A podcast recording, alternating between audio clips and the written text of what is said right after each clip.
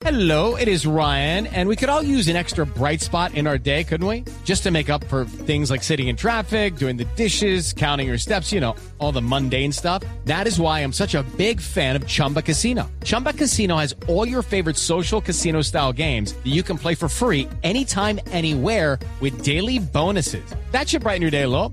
Actually, a lot. So sign up now at chumbacasino.com. That's chumbacasino.com. No purchase necessary. BGW. Void were prohibited by law. See terms and conditions. 18 plus. Y por eso, por esa razón, para que además estén pendientes ustedes, estamos en comunicación con el doctor Alejandro Ramos, que es neurocirujano y director médico de la Clínica del Country y La Colina, que nos acompaña para hablar de cómo podemos y cómo debemos cuidar el cerebro a propósito de ese Día Internacional que celebramos mañana. Doctor Ramos, bienvenido. Gracias por acompañarnos hoy viernes, que es un lunes chiquito, pero un viernes grande. Gracias por estar aquí en Mañanas Blue.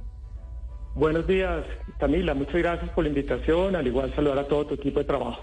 Bueno, doctor, ayúdenos por favor con qué debemos hacer nosotros los pacientes para cuidar el cerebro de forma preventiva. Ya habíamos hablado en alguna oportunidad nosotros en esta mesa de trabajo sobre el exceso de aparatos celulares, la televisión, los computadores, los iPads, pero ¿cuáles serían como esas cosas que uno tiene que tener ahí presente para cuidar su cerebro?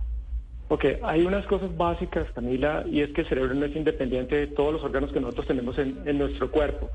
Cuando nosotros decidimos cuidar el cerebro, tenemos que cuidar todo nuestro cuerpo. Es decir, que si nosotros no sufrimos de obesidad, que si nosotros eh, tenemos que cuidar nuestra tensión arterial, si, si cuidamos nuestros hábitos alimenticios, si nosotros eh, dedicamos un tiempo a la lectura, a la escritura, si jugamos eh, por ejemplo, actividades como el ajedrez, que nos impliquen eh, hacer un esfuerzo desde el punto de vista eh, de, de, de, interaccionar.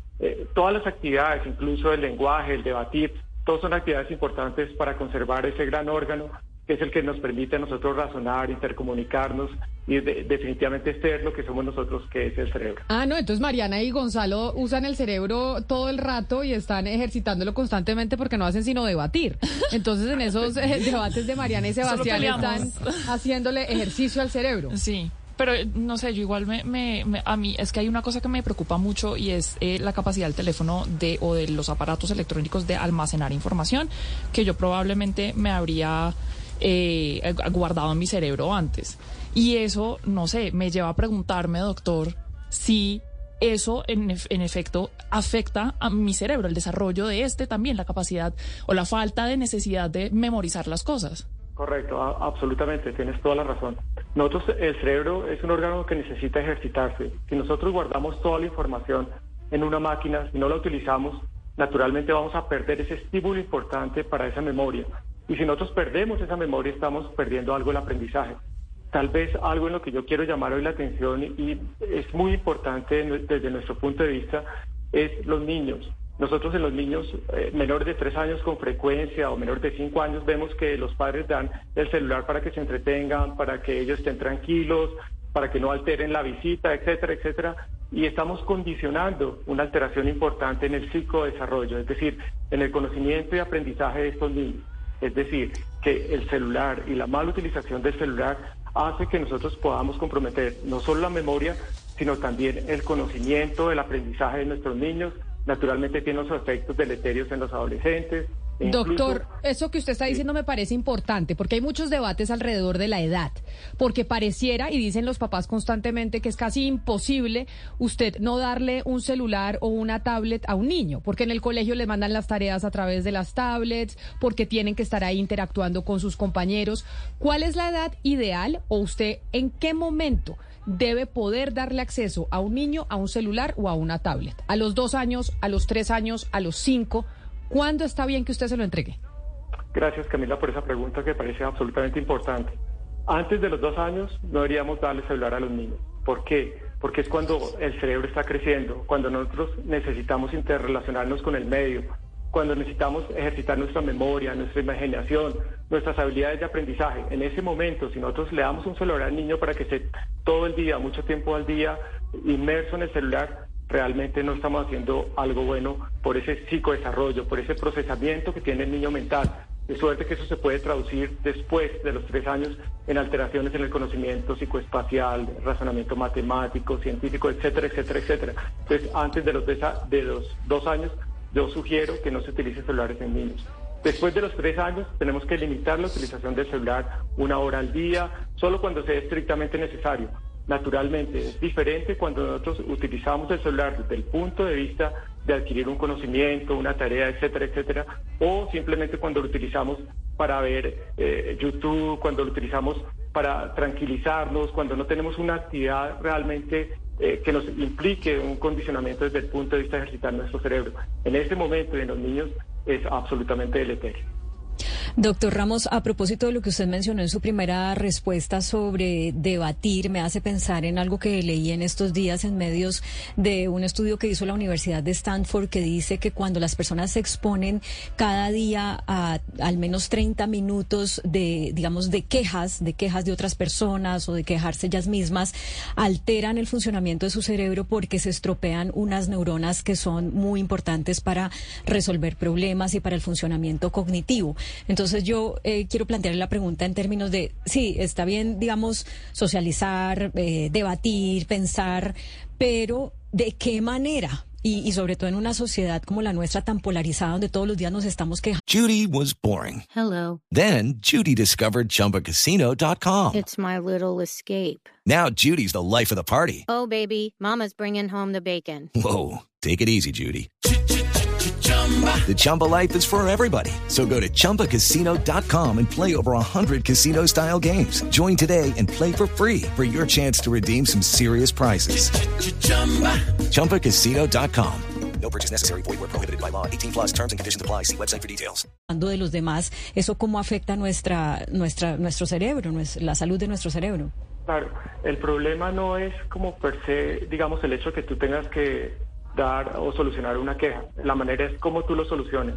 Si tú pierdes el control, si te pones mal geniado, aumenta tu frecuencia cardíaca, tu tensión arterial, eh, es decir, tienes una respuesta que no es propositiva, que no es una respuesta realmente madura, en ese momento estás condicionando una serie de alteraciones en tu cerebro que incluso en casos severos de aumento de la tensión arterial, de, de estrés severo, puede condicionar un sangrado, una alteración a nivel del funcionamiento cerebral. Entonces, en ese momento no es positivo. Pero si tú resuelves la queja de una manera asertiva, si tú eres tranquilo, si tomas la, queja de manera eh, muy madura, en ese momento estás ejercitando el cerebro, estás haciendo una acción absolutamente eh, confiada, absolutamente inteligente y en ese momento pues no tendrías por qué alterarse tus eh, neuronas y menos condicionar un sufrimiento neuronal. Eh, doctor Ramos, en una lista de recomendaciones de universidades de la Ivy League sobre cómo eh, prevenir la enfermedad del cerebro, sobre cómo mantener el cerebro, pues, digamos, activo en buenas condiciones, recomiendan, por ejemplo, el ejercicio físico, el sueño, la actividad eh, social, la actividad intelectual. Pero quiero detenerme con usted un poco en la actividad social, porque aquí estamos hablando de las redes sociales como si las redes sociales las sacáramos de la actividad social. Podemos entender que la actividad social es solamente presencial o cómo, cómo saber cuándo es actividad social, cuando es a través de un dispositivo ya deja de ser social para convertirse, digamos, en actividad asocial, porque ya lo que hace es eh, aislarlo a uno. Correcto. El problema de la, de la realidad virtual, de la utilización del celular para establecer relaciones, es que tú estás condicionando esa relación a una máquina, no te, estás teniendo una interacción viva, real, no estás conociendo eh, realmente a profundidad eh, no solo la persona, sino lo que te están presentando en esas redes sociales. Entonces, eso genera una serie de condicionamientos que no son saludables realmente. Tú lo puedes ver hoy las reuniones de, de los adolescentes, son cinco personas con un celular eh, en torno a una mesa y no hay una comunicación realmente activa. Entonces, en ese momento, el celular y la comunicación es absolutamente deleteria porque estamos perdiendo esa inteligencia emocional, eso que nos hace a nosotros adquirir habilidades para la comunicación, para interpretación, para entender a, a las otras personas. Entonces, en ese momento se nos convierte en un aislamiento y en ese momento no es bueno la utilización para condicionar relaciones el celular. Eh, definitivamente nada cambia a la interacción Bueno, que hay personal entre doctor. Bueno, usted nos ha hablado, y con razón, pues de todas las cosas malas, de las prevenciones, pero le quiero preguntar si habría algo para resaltar. Es decir, eh, el hecho de que ahora, eh, a diferencia de nosotros, pues los niños tengan que desarrollar una cantidad, no sé si de habilidades o de nuevas cosas que antes no, ¿eso también será bueno? ¿Hay algo que el cerebro empieza a desarrollar de manera más temprana al tener que usar estos dispositivos de manera temprana y de manera tan intensa? Digamos que el hecho de que tú utilices los dispositivos de manera temprana te condiciona una actividad mecánica de tú cómo ingresar a un celular, cómo manejar las propiedades del celular. Es decir, tú aprendes a desarrollar esa actividad propia de, de la actividad mecánica de la utilización del celular. Pero la parte tuya de comprensión, de recibir información, de procesamiento, de interpretación, se pierde.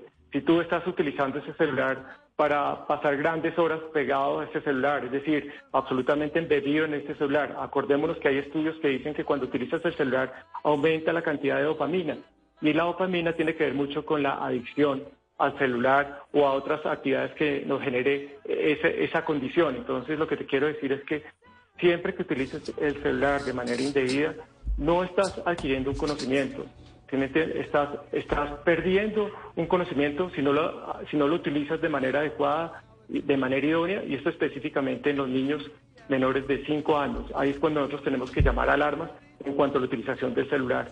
Ya te digo, hasta cuándo se utiliza propiamente en forma idónea y hasta cuándo tú simplemente sacas el celular solo porque quieres ver un mensaje si llegó, porque quieres ver eh, algo que realmente no te está aportando desde el punto de vista de crecimiento intelectual. Doctor Ramos, más temprano cuando hablábamos de la muerte de Tony Bennett mencionábamos cómo a pesar de su Alzheimer, él fue capaz de grabar un disco, de recordar las canciones, eh, su familia o su agente, no quién sería, eh, no sé quién sería, acaba de poner en su cuenta en Twitter que él hasta hace pocos días estaba cantando eh, y con su piano la canción Because of You, que fue su primer hit en la vida. y la pregunta para ustedes, ¿por qué una persona que tiene tan deteriorado el cerebro como lo hace la enfermedad de Alzheimer en cualquier cerebro, puede recordar la música y cómo la música, cómo podemos utilizar la música para cuidar el cerebro.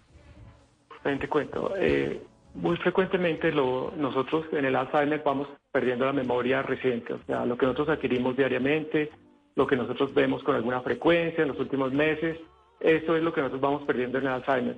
La memoria antigua, la memoria que nosotros denominamos una memoria retrógrada, a mucho tiempo atrás es la última que se va perdiendo.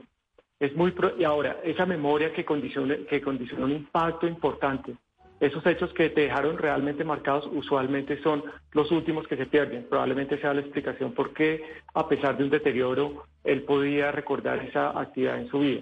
Por otro lado, la música es absolutamente importante desde el punto de vista de cuidar nuestro cerebro, de la memoria, no solo la música que nosotros escuchamos, sino cuando nosotros en nuestros niños los interaccionamos con la música, aprender una guitarra, aprender el violín y todo eso, no solo crea un desarrollo de todos los elementos psicoespaciales del cerebro, sino también nos genera un manejo de las emociones, un manejo de la comunicación y todo eso es absolutamente positivo, sobre todo en la época de la infancia, en la época de la preadolescencia. Pues doctor, gracias por darnos esas recomendaciones a nosotros aquí en la mesa de trabajo y a los oyentes, porque el cerebro lo tenemos que cuidar, tenemos que cuidar ese gran órgano que tenemos nosotros y que nos permite hacer todas las actividades que hacemos diariamente. Doctor, mil gracias por haber estado aquí con nosotros, doctor Alejandro Ramos, neurocirujano y director de la Clínica del Country y La Colina. Gracias y feliz tarde. muchas gracias por la invitación. Un abrazo a todos. Un abrazo. A cuidar el cerebro, a dejar el celular por fuera, a debatir, debatir sin pelearse, sin ponerse bravo Gonzalo, y Mariana. Los dos. Hello, it is Ryan, and I was on a flight the other day playing one of my favorite social spin slot games on chumbacasino.com. I looked over the person sitting next to me, and you know what they were doing? They were also playing Chumba Casino. Coincidence? I think not. Everybody's loving having fun with it. Chumba Casino is home to hundreds of casino style games that you can play for free anytime, anywhere, even at 30,000 feet. So sign up now at chumbacasino.com to claim your free welcome bonus. That's chumbacasino.com and live the Chumba life. No purchase necessary. DTW, void, prohibited by law. See terms and conditions 18 plus.